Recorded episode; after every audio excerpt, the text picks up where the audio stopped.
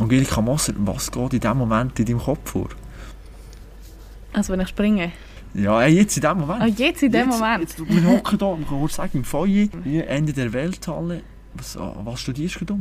Ja, eigentlich bin ich noch relativ entspannt. Also ich freue mich eigentlich auf den Tag, ähm, auf den Tag mit Training und ja, also nachher auch noch ein bisschen Regeneration. Von dem her, heute ist eigentlich nicht so ein mega, mega strenger Tag.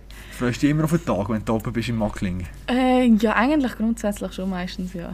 Also es ist eigentlich so, dass ich sehr gerne trainiere und äh, ich habe coole Leute um mich herum, von dem her, ja passt Jetzt Gast mit dem Sportpodcast Kopfstark ist Angelika Master, die Stabhochspringerin. Ich will gar nicht anfangen, alle Juniorentitel von dir aufzuzählen. Erstens mal werden sie wahrscheinlich nicht fertig, zweitens mal werde ich die Hälfte vergessen. Darum mache ich es gar nicht. Hallo Europameisterin, du hast einen unglaublichen Ehrgeiz, habe ich gelesen, über den müssen wir unbedingt reden. Also Eile mit Weile spielen, geht schon fast um Leben und Tod überspitzt formuliert. Du hast einen schweren Sturz hinter dir, hast mit Essstörungen zu kämpfen gehabt, kurz und knackig. Du bist eine unglaublich interessante Persönlichkeit und darum habe ich dich ausgewählt. Angelika, schön nimmst du Zeit.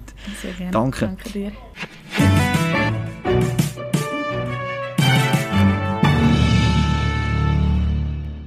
Bevor wir über deine Karriere reden, wollte ich von dir wissen, was erwartest du eigentlich von diesem Interview? Ähm, ja, ich hoffe, dass es ein spannendes Gespräch wird, sowohl für mich als also zum Erzählen, als auch für die Zuhörer. Und äh, ja, nein, ich glaube, ich kann schon einiges zu erzählen. Wenn du aber so in Interviews reingehst, zum Beispiel jetzt Sportpanorama SRF, sagen wir, überlegst du im Vorhinein etwa noch gute Geschichte, die du noch platzieren kannst? Oder was, was geht damals davor? Nein, gar nicht. Also ich überlege mir das nicht im Voraus. Ich bin da immer sehr spontan. Und ähm, ja, ich finde, wenn sie gute Fragen stellen, dann kann man meistens auch sehr gute Antworten mhm. darauf geben. Und äh, ja, wenn man spontan und ehrlich darauf antwortet, dann ist es sowieso am spannendsten für die Zuhörer. Das ist immer am besten. Erster Themenblock, den ich anschneiden möchte, Schule und Sport, finde ich sehr interessant. Gerade du, ich gelesen, bist eine unglaublich gute Schülerin. Jetzt vorher angesprochen, die Ehrgeiz. Jetzt äh, in der Schule, bist du auch so ehrgeizig gewesen, oder ist das eigentlich im Sport, wo du unglaublichen Ehrgeiz hast? Ähm, ja, also es ist schon so gewesen, dass ein gewisser Ehrgeiz vorhanden war, eigentlich ja. immer. Also jetzt in der Schule, aber auch nachher in der Uni. Ähm, also es schießt mich an, wenn ich schlechte Noten schreibe. aber ähm, das Gute ist, es fällt mir sehr leicht eigentlich die Schule und die Uni und von dem her ja, ist es eigentlich nie ein großes Problem gewesen. Ich habe auch nie viel müssen wirklich investieren, um viel lernen oder so irgendetwas. Aber ich bin eigentlich ja, überall im Leben schon ehrgeizig, ja. So, aber ich habe es angesprochen, Ehrgeiz. Können wir nachher noch kurz darauf sprechen. In Amerika, wenn du gut bist in der Schule, Highschool, College, du wirst vergöttert, du wirst, da sie schauen zu dir und alles. Wie war das bei dir im Sportgymnasium, mit deinem Juniorerfolg? Bist du auch eine Heldin gewesen? Ähm, ja, also es ist jetzt äh, es ist nicht so gewesen, dass ich ja, das irgendwie gross äh, umerzählt habe oder so, mit, also dass ich gute Noten geschrieben habe und so. Aber ähm, ja, es ist schon so gewesen, meine Mitschüler haben gewusst, wo sie sich fragen können, wenn sie Hilfe brauchen und ich habe auch immer gerne geholfen. Ähm, und sind auch, halt durch das, dass wir im Sportgymnasium sind, sind wir auch alle immer extrem unterstützend gewesen, was die sportlichen Leistungen angeht. Und, äh, ja, wir hatten auch eine extrem coole Klasse und sind in einem richtig guten Umfeld eigentlich in die Schule gegangen. Von dem her, ja, das war wirklich eine coole Zeit. Gewesen. Aber die Lehrer haben schon etwa die mal so zudrückt bei einem Test, nicht? Wenn man gewusst hat, hey, das ist so erfolgreich, das Nein, gar gut. nicht. Nein, gar nicht. Also für uns sind eigentlich genau die gleichen Regeln gelten wie für alle anderen Schüler auch. Und ich finde es eigentlich auch super, dass äh, ja, wir eigentlich nicht Ausnahmebewilligungen bekommen, für Sachen, die man eigentlich machen könnte, wie alle anderen. Ähm, ich finde, es ist super, wenn wir Dispensen bekommen, wenn wir Wettkämpfe haben, wenn wir Trainingslager haben. Das ist, das ist ja, sehr viel wert, vor allem auch für die sportliche Entwicklung. Ähm, aber ich finde, dann, wenn man dann nachher wirklich in der Schule ist, dann muss man halt auch die Leistung bringen. Ja, es hat ja etwa die mal gegeben, dass du speziell bist behandelt worden in Sachen Wettkämpfe. WM 2015 kann ich mich erinnern. Peking, Maturabschlussprüfungen, hast du noch flexibel sein ja, also es ist ein bisschen speziell gegangen dort, weil ähm, ich habe eigentlich erst recht kurzfristig erfahren, dass ich auf die WM gehe, weil ich eigentlich so durchs Ranking noch nachgerutscht bin. Ähm, habe dann eine Einladung bekommen und dann ist ja logischerweise selbstverständlich in diesem jungen Alter, da will man unbedingt gehen. Ähm, und ja, es ist dann eigentlich auch für alle Lehrer und für die Schulleitung sofort klar gewesen, ja, wenn du kannst an eine Elite-WM, dann gehst du an die Elite-WM, egal ob Maturprüfungen stattfinden oder nicht. Ähm, und dann haben sie einfach ja, die so weit hintergeschoben, dass ich also meine Maturprüfungen, äh, zum Teil einfach so weit hintergeschoben, dass ich die geschrieben habe, als ich wieder heimgekommen bin. Äh, zum Glück ein paar davon sind mündlich, gewesen, dann ist es sehr einfacher, aber ähm, ja, sie haben auch noch extra eine schriftliche Geografieprüfung müssen machen und ja, nein, das ist wirklich, also so etwas hat man halt, ich sage jetzt nur, wenn man wirklich eine Schule hat, die Verständnis hat für den Spitzensport.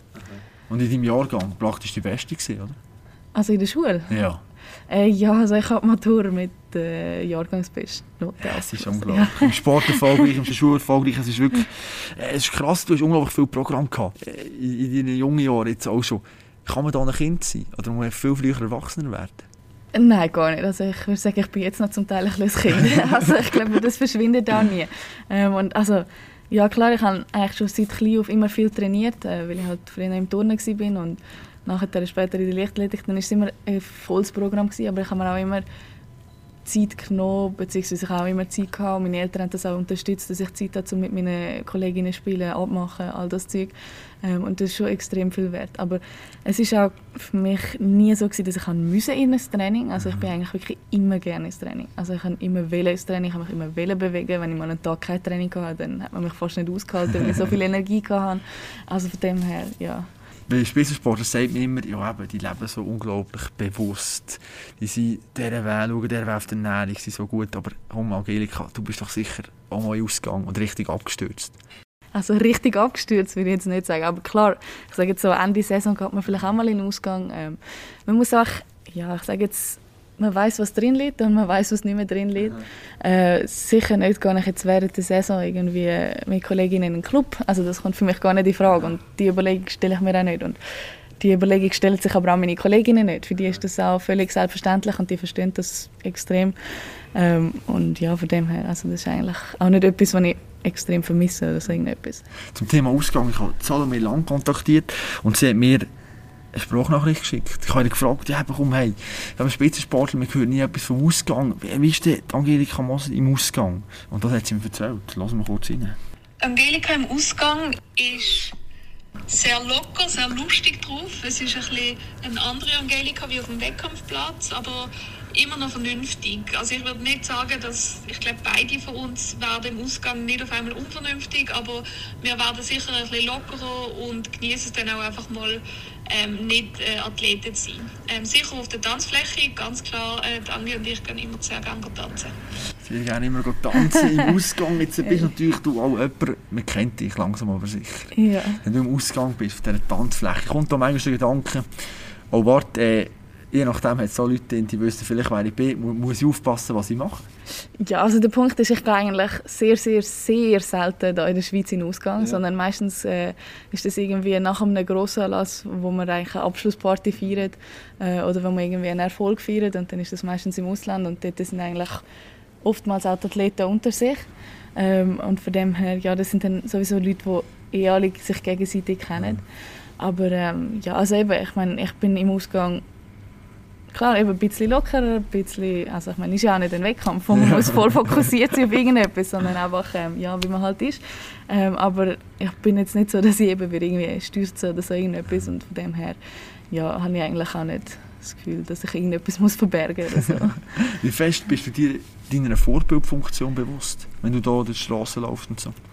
Ähm, ja, es kommt ein bisschen darauf an. Also klar, wenn ich jetzt, ähm, ich sage jetzt jüngere Athletinnen oder so äh, um mich herum habe, dann nachher äh, merke ich schon, dass sie schauen, was ich mache. Und ähm, ich glaube, es ist auch klar, dass heutzutage mit Social Media und all dem, dass man da so ja, sehr viel beobachtet wird. Und das, das ist mir bewusst. Und, ähm, aber es ist jetzt nicht so, dass ich mich irgendwie verstelle extra für das, sondern ich bin einfach so, wie ich bin. Und ähm, ja, sie sollen auch, ich sage jetzt mal, sehen, dass nicht immer alles wirklich perfekt perfekt ist, also dass es auch Tage gibt, wo es mir halt nicht so gut geht, vielleicht mal im Training. Und wenn das die Jüngeren auch sehen, dann nachher ja, merken sie vielleicht auch, dass es okay ist, wenn mal ein Tag im Training vielleicht nicht so läuft, wie man sich das vorstellt.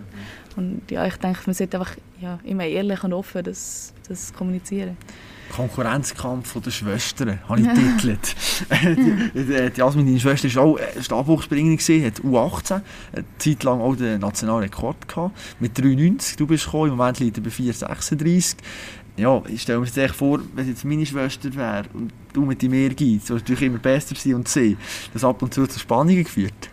Nein, eigentlich gar nicht. Also klar, bei mir war es immer so, gewesen, dass ich dachte, ja, was sie können, das kann ich sowieso schon lange. ähm, es ist klar, logisch am Anfang nicht so gewesen. Ähm, aber ich habe auch ja, ihr halt hinten eifern und besser sein wie das, was sie gemacht hat in diesem Alter. Ähm, aber sie ist eigentlich, sie hat es mir immer mega gewonnen. Also das war eigentlich mega schön gewesen. und sie hat immer gefunden, ähm, es freut sie, wenn ich ihre Rekord breche. Also, Mhm. sie jemand ja, sie findet es cool, wenn ich das und sie ist immer extrem Mhm.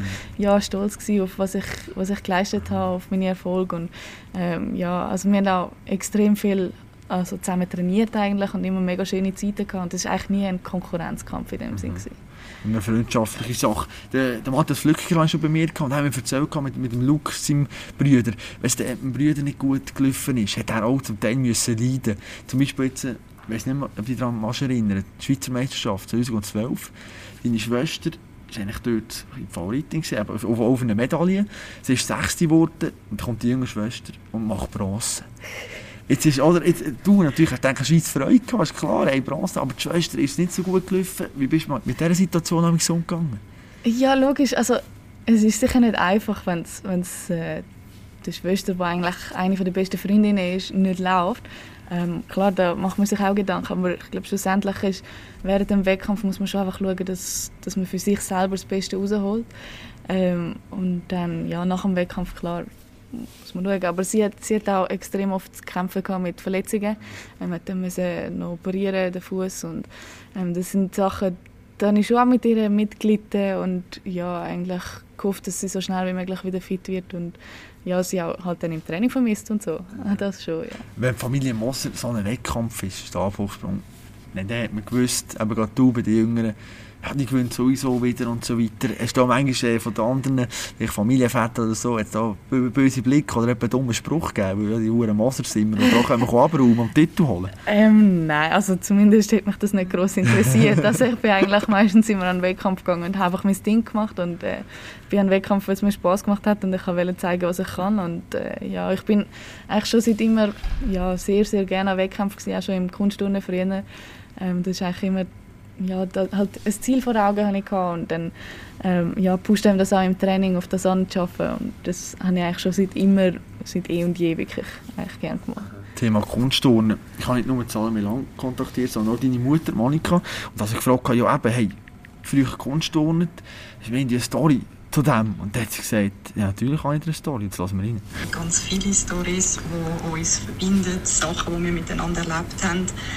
Ähm, ja, jetzt einfach spontan, wenn ich eine jetzt müsste nennen, dann wäre es zum Beispiel das, wo, wo ich nach dem Unfall vom letzten August, wo es langsam wieder ein bisschen besser gegangen ist, so ein bisschen mehr als ja, halben als Spaß, halben ernst gemeint äh, gesagt habe, komm, suchen doch eine andere Sportart und damit natürlich gemeint habe, eine, die ein bisschen weniger gefährlich ist ist als Antwort gekommen, ja, dann tue ich halt wieder Kunstturnen. Ähm, was ja auch nicht weniger gefährlich wäre dann, also Unfall äh, bezogen. Und das zeigt ein bisschen so ihre Einstellung und wie sie halt ticken.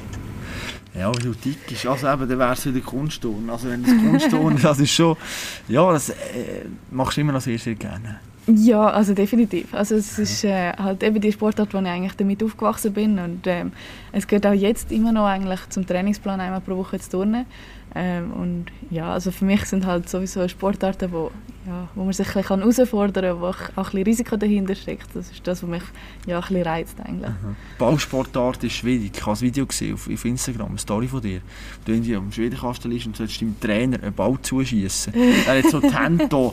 Und ich meine, es wäre grundsätzlich nicht so eine schwierige Aufgabe, habe ich von außen das Gefühl, du bringst es aber fertig, ihm den Ball an den Kopf zu schießen. Der Punkt war, ich habe ihn schön geschossen, er Also- Ja. hat ihn nicht können fangen. Ach Das so, ist, ist- das ist meine das- Begründung. okay, er ja. sagt natürlich, ich habe nicht schön geschossen, Aber aber, nein. Ich kann gerne das Video Ähm, anschauen sich seine eigene Meinung bilden. Nein, nein. Ähm, also es ist, es ist eigentlich so, also klar, ja, zum Beispiel Lichtathletik und jetzt schon, sind jetzt schon Sachen, die ich besser kann, aber das ist halt auch das, was ich tagtäglich mache. Aber tendenziell bin ich schon eigentlich recht polysportiv. Also ich habe auch, als ich jünger war, bin ich mal noch im Schwimmclub und habe ein paar Jahre lang noch Handball gespielt, das auch in einem Club. Also von dem her, es ist nicht so, dass ich das gar nicht kann, dass ich nicht weiss, wie man einen Ball schießt und einen Ball fängt.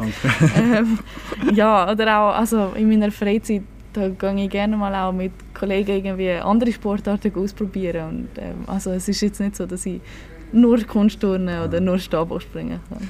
Du hast schon früh mit Kunstturnen angefangen, in jungen Jahren. Man hört viel eben Kunstturnen. Ja, das ein bisschen, da wird sehr hart mit den jungen Leuten gearbeitet. Da wird nicht gesagt, eben, von wegen des Grams viel und so weiter. Wie hast du das erlebt? Bist du manchmal auch stark kritisiert worden? Oder wie hast du das wahrgenommen? Ähm, nein, also gar nicht. Also ich, ja, wenn ich mich eigentlich zurückerinnere an meine Zeit im Turnen, dann ist das für mich eigentlich eine extrem schöne Zeit gewesen und ich bin eigentlich auch wirklich immer gern gegangen und ähm, für mich ist das eigentlich wie ja, spielen und sich austoben und neue Sachen lernen in der Turnhalle gewesen. Und klar, es sind, es sind Sportarten, die sind streng und es ist Spitzensport und da wird halt manchmal auch, also ich meine, da musst du Krafttraining machen und das ist streng, das ist, ja, das macht dann vielleicht nicht ganz so viel Spaß, aber du weißt auch dafür nachher darfst du wieder die Sachen machen, die dir viel mehr Spaß machen und äh, also wir haben immer Trainerinnen gehabt, die haben ja eigentlich Grenzen respektiert und die haben nie uns irgendwie weiter gepusht, als das, dass wir hätten sollen gehen. Körperkult auch etwas Wichtiges glaube ich, in deinem Leben, wo du auch immer konfrontiert wurdest. Ich habe gelesen, eben, zum Teil an Wettkämpfen. Trainer, die hinter deinem Rücken von anderen Nationen gesagt haben, eben, ja, hey, hast du gesehen, die hat doch ein Gramm zu viel und so weiter. Wie bist du mit solchen Kritik umgegangen? Ich meine, das, also, mir persönlich würde es wahrscheinlich sehr treffen, wenn, wenn, wenn so Leute etwas sagen. Ähm, ja, es kommt immer ein bisschen darauf an, auf die Situation auch. Also es ist schon so gewesen, wenn dann halt ein paar andere Trainer bei meinem Trainer sind gegangen, sagen, ja, Geld wird wieder zugenommen und so Sachen, das, das trifft einem schon ein bisschen, ja. Ähm, und ja, ich würde sagen, schlussendlich, also eben, es ist bei mir auch nicht immer super gewesen, mein Verhältnis zum Essen und ich glaube, ähm, ja, das hat man auch dort gemerkt, aber jetzt äh, kann ich eigentlich wie, ja, ich sage jetzt mal, abstrahieren von dem. Ich weiß, was mein Körper leisten kann und ich bin dankbar dafür, für das, was er leistet und darum, ähm, ja, habe ich wie auch ein, ein anderes Verhältnis jetzt zu meinem Körper. Du sprichst da eben die Essstörung, die du, die du hast. Essstörung ist jetzt so ein weiter Begriff. Erklär kurz, was war dein Problem? Ähm, also bei mir war es so, gewesen, dass ich ja, halt, also schon länger eigentlich dann angefangen habe, am Tisch, wenn ich um andere Leute herum war, nur noch wenig essen, weil ich dachte, das ist sozial akzeptierter und ähm, eigentlich wirklich ja, geschaut habe, immer nur gesund und nachher, dann, wenn ich alleine war, dass ich dann eigentlich ja, Süßes gestopft habe. Und also wirklich einfach nicht mehr gesund. Ähm, oder dass ich mich versucht habe, abzuhungern auf irgendwelche Wettkampfformen und nach dem Wettkampf das Erste, was ich gemacht habe, ist Süßes gegessen. Ähm, und ja, es ist einfach wirklich gar kein gesunder Bezug mehr zum Essen. Und ich habe das wie eigentlich jetzt neu lernen, so ein bisschen, ja, was man für eine Einstellung hat zum Essen, genau. Um das neu lernen können, muss man sich, wie sich selber zuerst das können eingestehen dass ich eine Essstörung habe. Wann ist der Moment gekommen?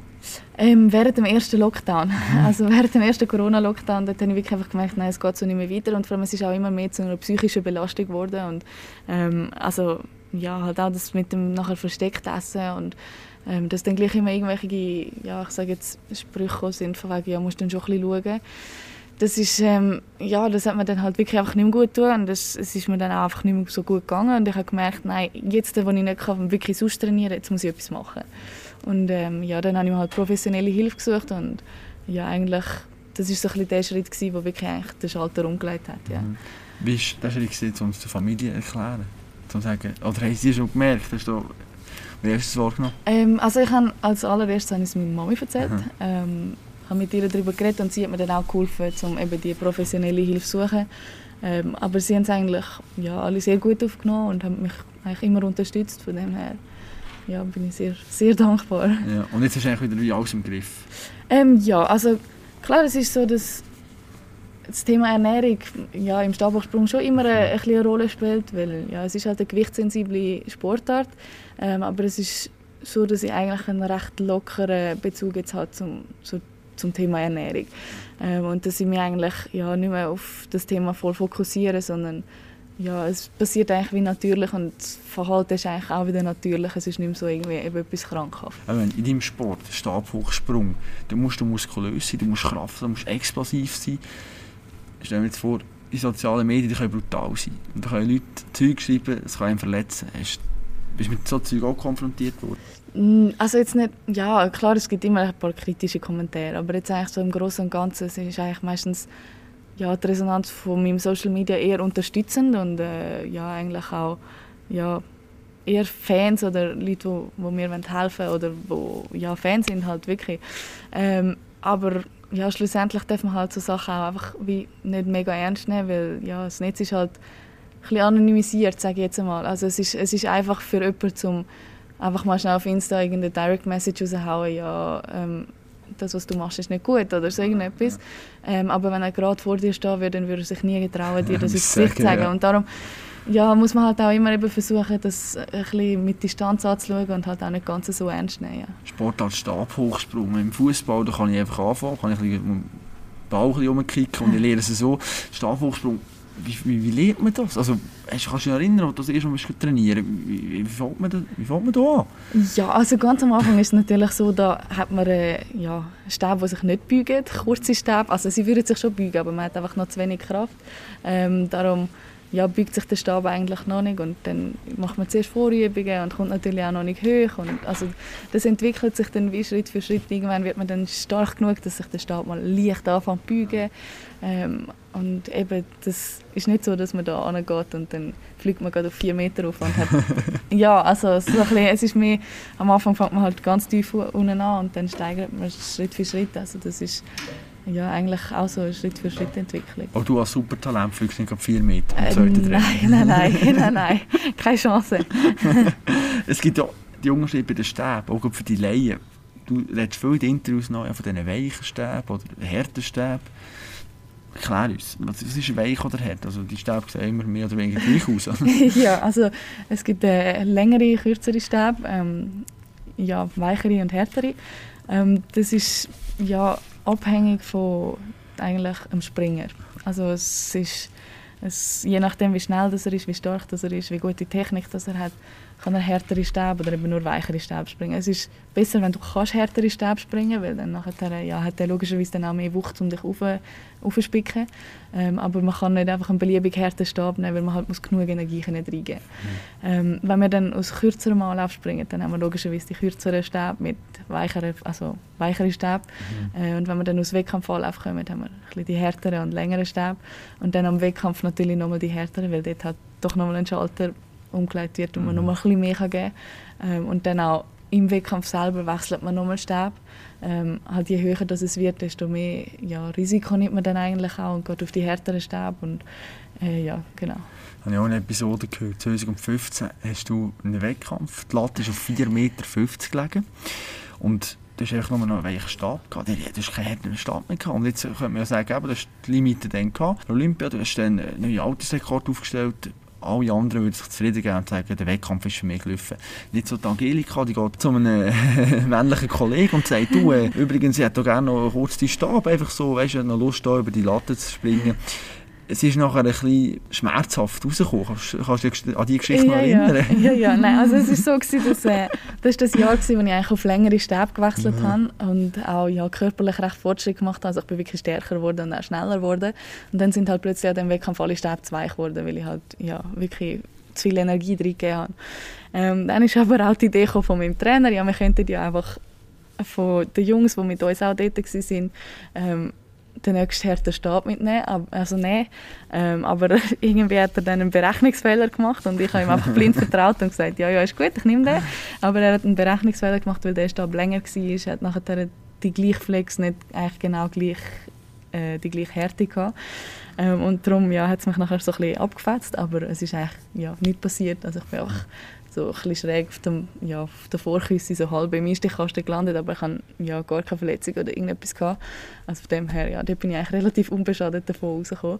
Aber eben, also es ist, es ist ein, ein klassischer Move, würde ich sagen, von mir, dass ich einfach mal sage, ja, ja, ist gut, ich nehme den und probiere mal und schaue mal, was passiert. Das zeigt ja, wie mutig du bist. Und komm, ja, deine Mutter zu Wort gekommen. Sie ist natürlich die, die dich am besten kennt. Und, und sie hat mir auch eben eine Geschichte erzählt, die ich sehr gerne möchte eine Tafel, die sehr gut beschreibt. Als Kind war Angelika eigentlich ja, auch schon so klein, wie sie auch heute ist. Ähm, eigentlich sehr extrovertiert, hat immer sehr gern, ist sie auf Leute zugegangen, ähm, hat neue Leute kennengelernt. Das hat ihr auch nicht ausgemacht, vor Leuten anzustehen und irgendetwas zu sagen, erzählen, fragen. Äh, sie hat auch immer müssen, wenn die beiden Schwestern miteinander etwas ausgeheckt haben, hat sie müssen fragen.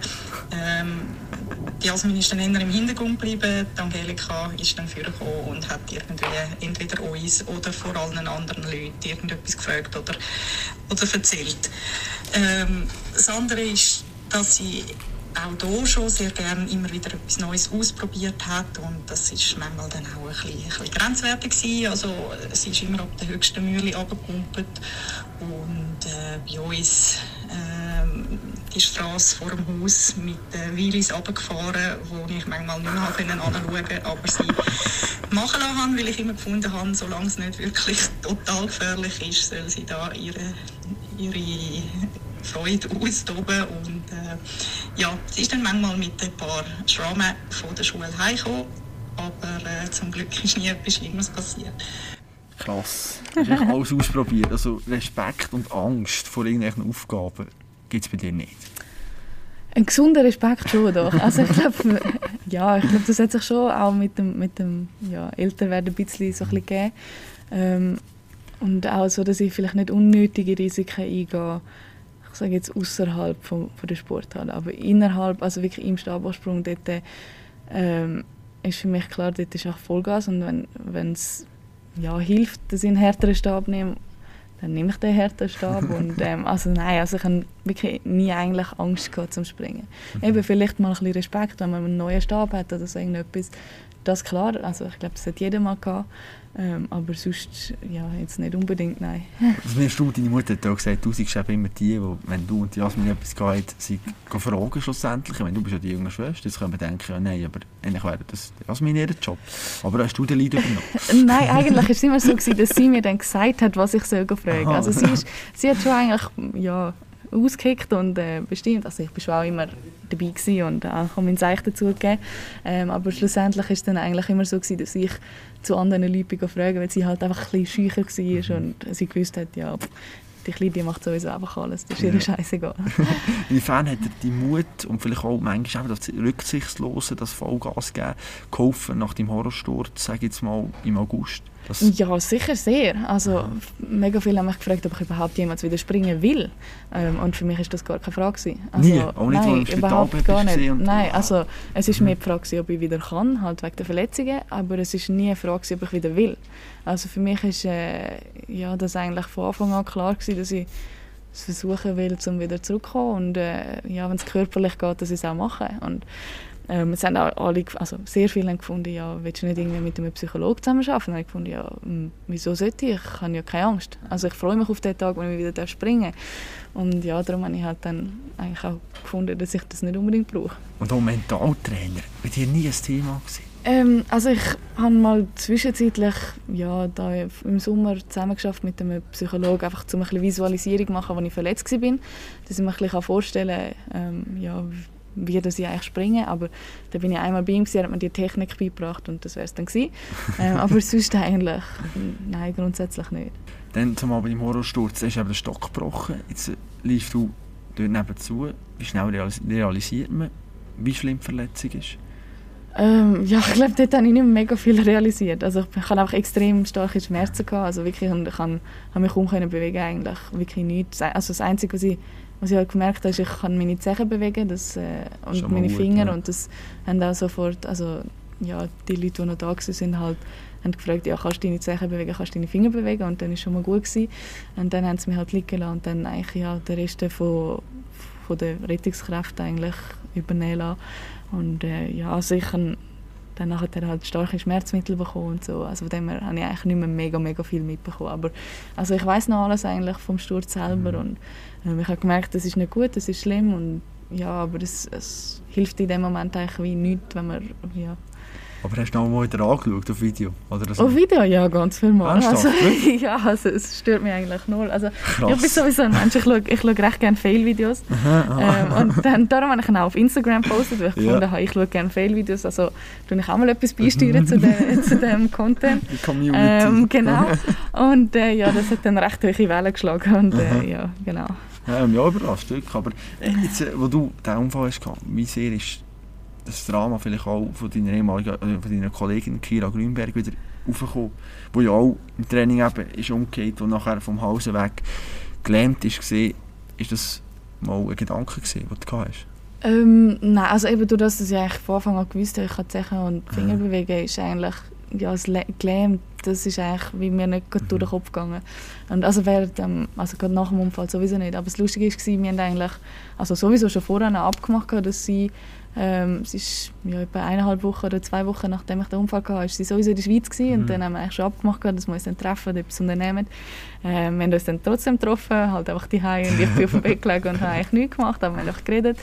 Ähm, aber dort ist eigentlich auch bei dem Treffen, das ist nicht, es ist nicht darum gegangen, ähm, irgendwie um den Unfall oder irgendetwas, sondern wir haben ja, eigentlich mehr andere Sachen zu bereden gehabt, was sonst so läuft in unserem Privatleben und sonst.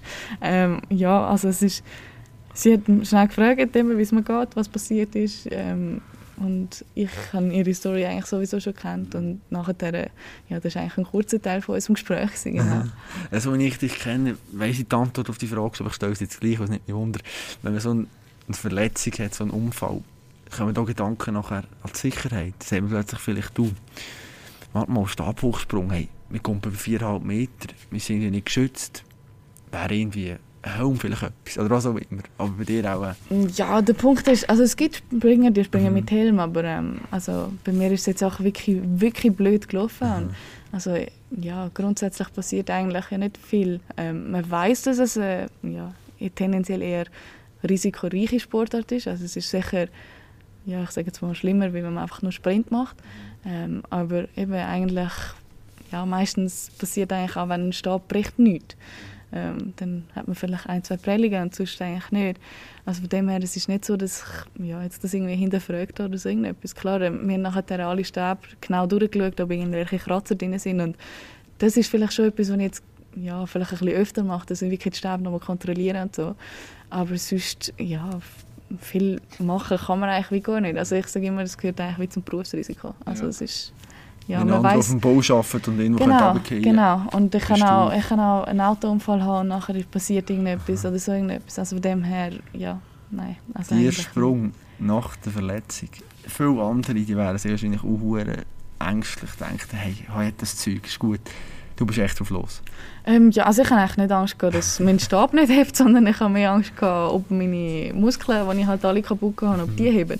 Ähm, aber nein, ich habe mich eigentlich mega darauf gefreut auf den Moment und äh, also ich bin ja eigentlich schon relativ lange immer versucht, schon ein bisschen zu pushen, dass ich schon ein bisschen früher darf probieren springen. bremsen. Genau, so. ja. Also bei mir ist es eigentlich tendenziell immer so, ein bisschen so dass die Trainer eher schauen, dass sie nicht zu früh zu viel machen, sondern ja, eher ein bisschen zurückheben und schauen, dass sie vernünftig bleiben. Ungeduldig. Ja, aber das ist eigentlich auch, also ich finde, das ist eigentlich auch gut so und ähm, ja, nein, also ich habe mich wirklich sehr auf den Tag gefreut, als ich wieder durfte springen und das war auch ja, ein mega Highlight eigentlich.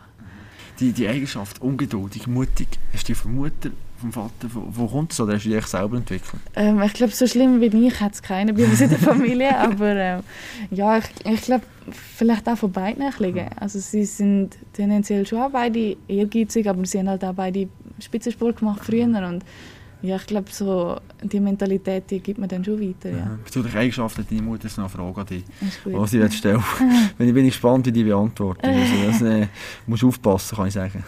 Eigentlich müsste ich der Angelika ja nicht auf dem Weg Fragen stellen, weil ich kann die auch immer direkt stellen und ich glaube auch, dass ich von den meisten Fragen die Antworten auch schon ziemlich gut weiß.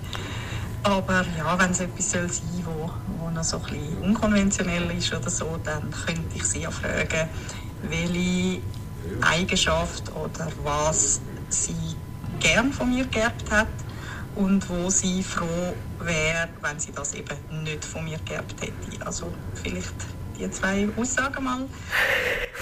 Du das, das, spannend. das ist jetzt schwierig. Äh, Nein, also ich glaube, äh, sie hätte eher müssen fragen, was ich gerne von ihr geerbt hätte, was ich nicht von ihr geerbt habe. Nein.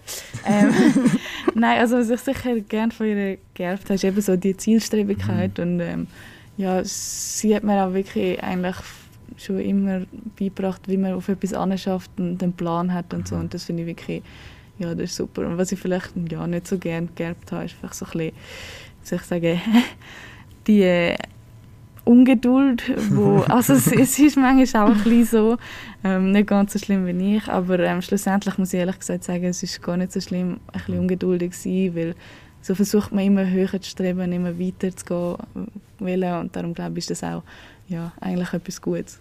Was ich vielleicht noch gerne von ihr geerbt hätte, was ich nicht geerbt habe, ähm, ist vielleicht so ein bisschen das Flair für immer müssen aufräumen und alles muss immer blitzblank sein. Ähm, Also, Nein, also es ist jetzt nicht krankhaft oder so, gar nicht, aber ähm, ich bin eher ein bisschen der Chaot und sie hat wirklich immer Ordnung.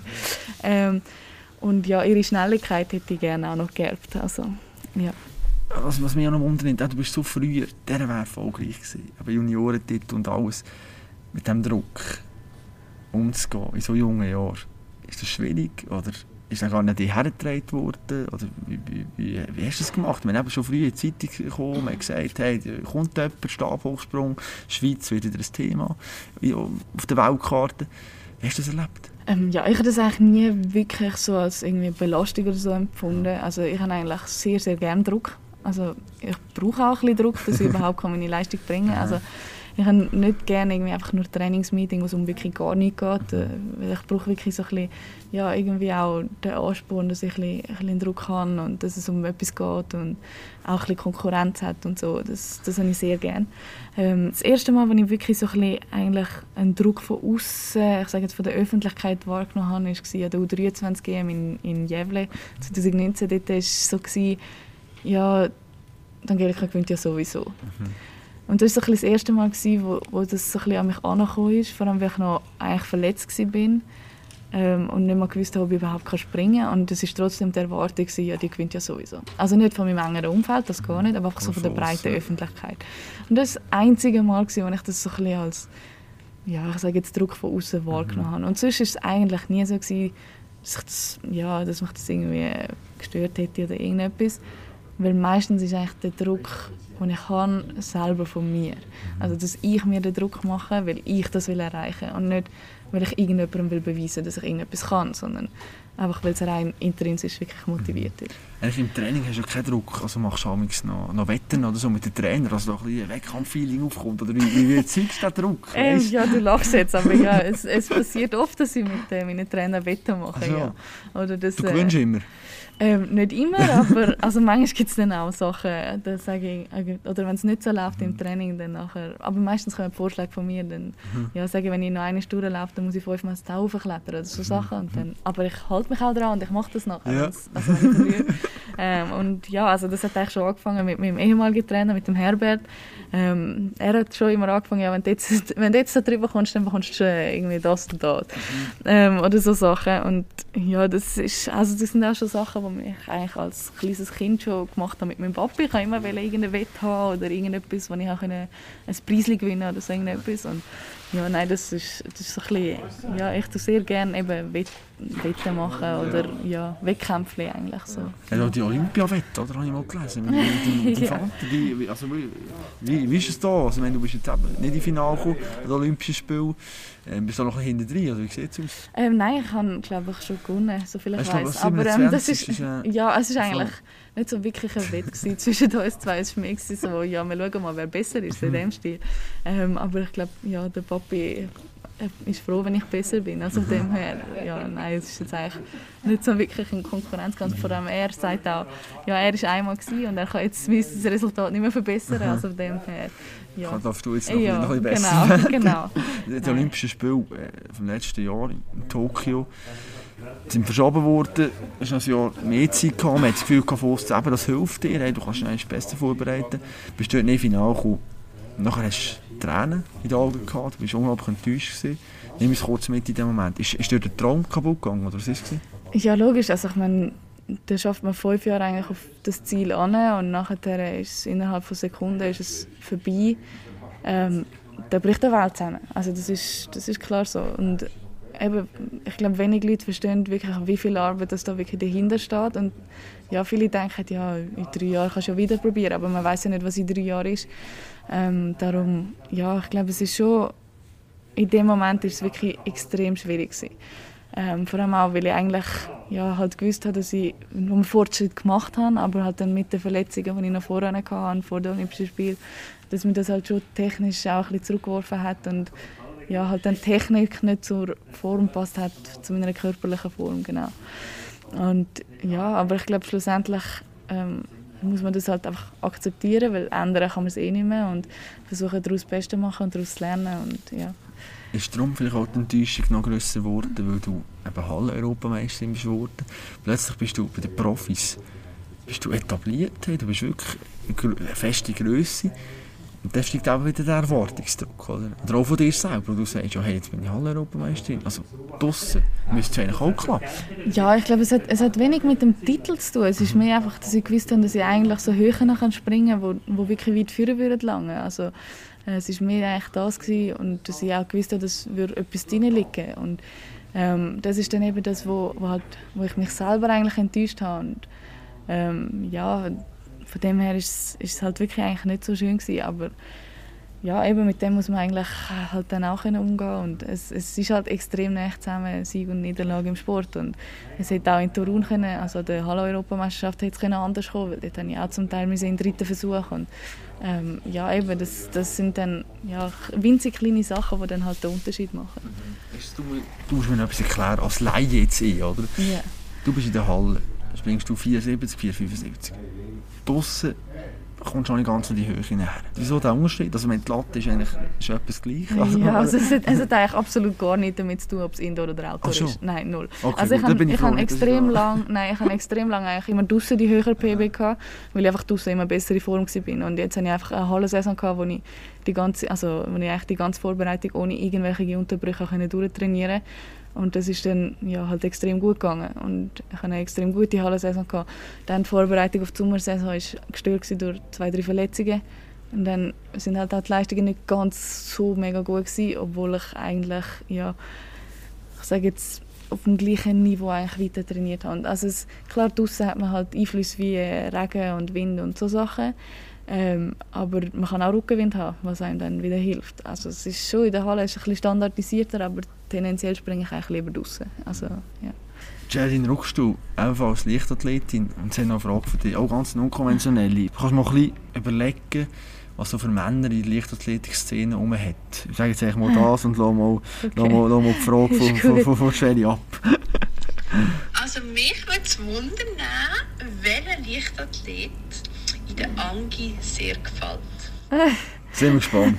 Sind wir gespannt. Ja, ja. Dann kommt er doch ein spontaner Sinn. Ich habe gar keinen Leichtathlet mehr. Nein. Nein, also ich habe Ex-Freunde in der Leichtathletik und ich glaube, das wäre jetzt, äh, ja, das wäre gut gewesen mit dem und äh, nein, es ist jetzt, also mit, eigentlich, ja, glaube ich, ist es fast gescheiter, wenn du jemanden hast, der außerhalb der Leichtathletik steht, ähm, ja, das halt vielleicht auch dich nicht jeden Tag wirklich immer siehst und immer miteinander trainierst und ja. Aber es ist einfach schwierig, dass er das versteht dass du jetzt eben hey, musst trainieren und dass du jetzt nicht noch mal kannst heute sagen ja, hey, da tut mir ein bisschen weh, jetzt trainiere ich heute nicht. Nein, logisch, also ein gewisses Verständnis für Spitzensport muss sicher da sein, ja. Das sicher, ja. Wir kommen gegen Schluss, wenn du jetzt eben sagst, von wegen Europameistertitel, das hat dir eben sehr viel bedeutet. Salome Lang ist ja deine Zimmerkollegin und sie haben mir auch erzählt, ja, eben, es war unglaublich schön, schön gewesen, dich zu sehen im Hotelzimmer und du die ganzen Emotionen verarbeitet hast. Und du das Hotelzimmer bist auch mit ihr noch, mit der Salome. Was, was geht dort damals ab? Sind dort wirklich, kannst du dort eben abseits von der Öffentlichkeit mal richtig loslassen? Oder fällt dort irgendetwas ab? Oder? Ja, also grundsätzlich ist es schon so, dass ich eigentlich auch in der Öffentlichkeit auch ich selber bin. Also es ist jetzt nicht so, dass ich komplett mich verstelle oder so irgendetwas. Ähm, aber sicher ist es so, dass äh, ja, wir sehr, sehr viel auch ja, sehr private Gespräche führen, damals, äh, ja, halt im Zimmer, wenn du sehr viel Zeit miteinander verbringst. Und wir sind eigentlich auch extrem viel Grossanlässe zusammen im Zimmer gewesen, darum wissen wir eigentlich auch ja, fast alles voneinander. Und äh, wir sehen uns auch oft ja, außerhalb vom Sport. Äh, und darum, ja, ich glaube, das ist auch eine Freundschaft für das Leben, also das ist etwas, das ist extrem viel wert. Und wenn du nachher natürlich an einen Wettkampf gehen und die Emotionen, die dir extrem viel bedeutet. Und eben, ich sage jetzt, ein Europameistertitel mit jemandem von deinen besten Kolleginnen teilen, das ist natürlich etwas extrem Schönes. Vor allem in Momenten, wo jetzt zum Beispiel Winterun, wo keine Zuschauer zugelassen sind, das heißt die Familie nicht können zuschauen und ja, eigentlich die nächsten äh, eben Verwandten und so nicht dort waren. Wenn dann gleich jemand dort ist, wo, wo zu deinem wirklich engen Umkreis zählt, dann nachher ist das halt mega schön, ja. Vor allem, ich auch noch eine Frage ja. Du merkst, ich, ich, ich, ich habe sie gerade gestern gesehen. Schon? Also, oh, jetzt bin ich gespannt. Ja, vielleicht hat sie schon gefragt. Nein. Aber nicht. Irgendetwas könntest du ändern von den letzten fünf Jahren. Äh, was würdest du verändern? Kurz und bündig. Ja, dass ich vielleicht ein bisschen geduldiger wäre, wenn es um Verletzungen geht. Also ja, vielleicht auch ein bisschen besser auf den Körper dann hören. Aber ähm, sonst bin ich eigentlich, wie soll ich sagen, ich bereue eigentlich nichts, was ich gemacht habe und ich bin eigentlich ja, sehr happy mit dem Weg, den ich gegangen bin. Und klar, es geht durch Höhen und Tiefen und ich meine, wenn ich könnte, dann würde ich sehr gerne den Wettkampf von Tokio nochmal springen, aber es ist nicht möglich und ja, eigentlich ähm, glaube ich auch, dass der Weg, wo, wo man geht, eigentlich als Spitzensportler, dass das ja, einem auch sehr viel lehrt und dass es ja, halt auch, auch als Persönlichkeit prägt und darum ja, will ich eigentlich nicht viel ändern. Ja. Mhm. Ich habe gestern das Interview mit dem Matthias Glaner gemacht. Da haben wir gesagt, eben, Angelika Moser ist eine super Person, eine ganz Liebe. Etwas stören einfach sie war noch nicht in diesem Schwingkeller. Wann gehst du jetzt in diesen Schwingkeller? Wir ja, warten drauf. Also schau, der Punkt ist so. es hat schon mal im Kraftraum hier in Macklingen eine Schwingerhose gehabt. Dann haben wir schon mal kurz gegeneinander geschwungen, aber es war recht deprimierend für mich, weil er mich eigentlich mit einem Arm auflupfen kann. Ähm, dann habe ich gefunden, jetzt wo er aufgehört hat, ähm, ja, bin ich dann vielleicht mal ein bisschen besser. Also es ist relativ gesehen bessere Form. Ähm, es wird wahrscheinlich immer noch schwierig, weil er kann immer noch einfach meine Gewicht umrühren mhm. und all das.